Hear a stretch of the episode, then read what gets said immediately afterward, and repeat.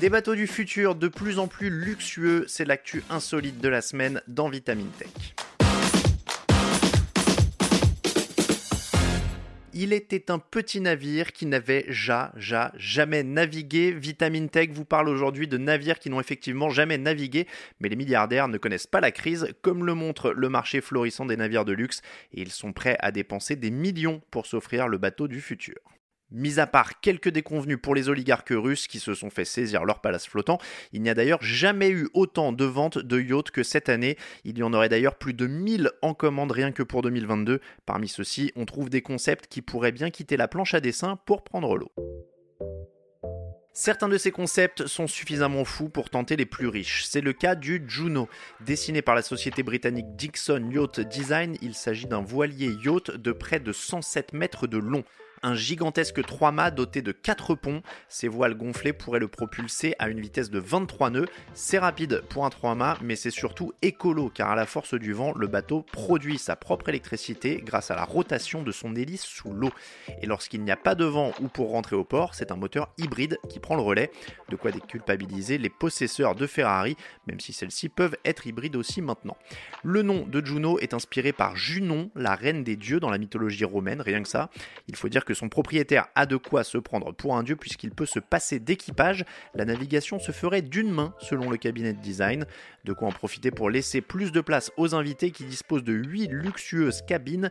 Le capitaine propriétaire, lui, bénéficie de son propre pont privatif avec son imposante suite de luxe.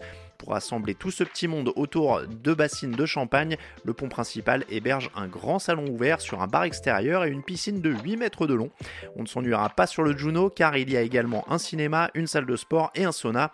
Comble du luxe, il est possible d'emporter avec soi ses meilleurs jouets comme une limousine et une voiture de sport pour se montrer sur la croisette.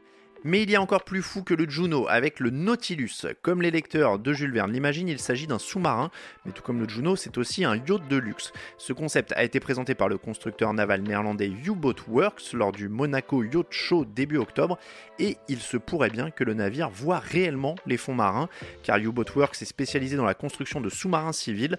Pour eux, il s'agit juste d'ajouter un peu de fantaisie et de luxe à leur savoir-faire, comme de pouvoir déguster une coupe de champagne 20 milieux sous les mers. Le navire devrait mesurer 37 mètres et demi pour une masse de 1250 tonnes. Là encore, on part sur une motorisation hybride, ce qui est tout à fait normal pour un sous-marin. C'est un moteur diesel qui opère avec une vitesse limitée à 9 nœuds en surface. Sous l'eau, le moteur électrique prend le relais avec une vitesse de 4 nœuds pour 6 heures d'autonomie. Le sous-marin serait capable d'atteindre une profondeur de 200 mètres. Selon ses concepteurs, le Nautilus peut rester immergé durant 4 jours, Côté luxe, le submersible dispose d'un salon de 50 mètres carrés avec 4 vastes hublots de 4 mètres de diamètre chacun. 4 cabines et une grande chambre sont également prévues, ainsi qu'une cuisine. Comme on ne mélange pas les torchons et les serviettes, l'équipage de 6 personnes est logé dans un dortoir. Sur le pont en mode yacht, le navire est doté d'une vaste terrasse avec son incontournable bar, une table à manger et évidemment une piscine. En bonus, un mini bateau d'appoint appelé Aronax se loge sous la coque du navire. Mis à part qu'il faut débourser 25 millions d'euros pour frimer dans la peau de Nemo, la seule grosse contrainte du Nautilus, c'est de trouver un port de plaisance capable d'accueillir son tirant d'eau de 6 mètres et demi. Il faudra aussi que son futur propriétaire patiente une trentaine de mois pour aller voir les calmars géants.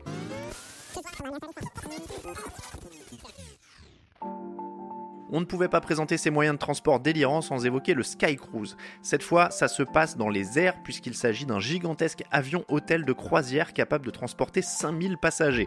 Selon son concepteur, cet avion pourrait rester en l'air indéfiniment grâce à un improbable moteur à fusion nucléaire. Il serait aussi doté d'une piste d'atterrissage dans le ciel pour déposer des passagers en avion. L'aéronef accueillerait des centres commerciaux, des salles de sport, des piscines, des restaurants, des bars, des cinémas. On vous rassure, ce concept loufoque ne prendra jamais l'air parce que techniquement ce n'est pas envisageable, ne serait-ce que pour cette histoire de réacteur à fusion nucléaire. Mais ne donnons pas trop d'idées à des milliardaires car Elon Musk ou Jeff Bezos ont des dollars à dépenser et ils sont bien capables de développer un concept similaire. C'est tout pour cet épisode de Vitamine Tech. Si ce podcast vous plaît, n'hésitez pas à nous retrouver sur vos applications d'écoute préférées pour vous abonner et ne manquer aucun épisode à venir. Grâce à votre fidélité, le podcast s'est installé dans le top 5 du classement des podcasts d'actu sur les nouvelles technologies sur iTunes. Pour être sûr de continuer de nous suivre tout au long de l'année, pensez à vous abonner à Vitamine Tech et à nos autres podcasts. Pour le reste, je vous souhaite à toutes et à tous une excellente soirée ou une très bonne journée et je vous dis à la semaine prochaine dans Vitamine Tech.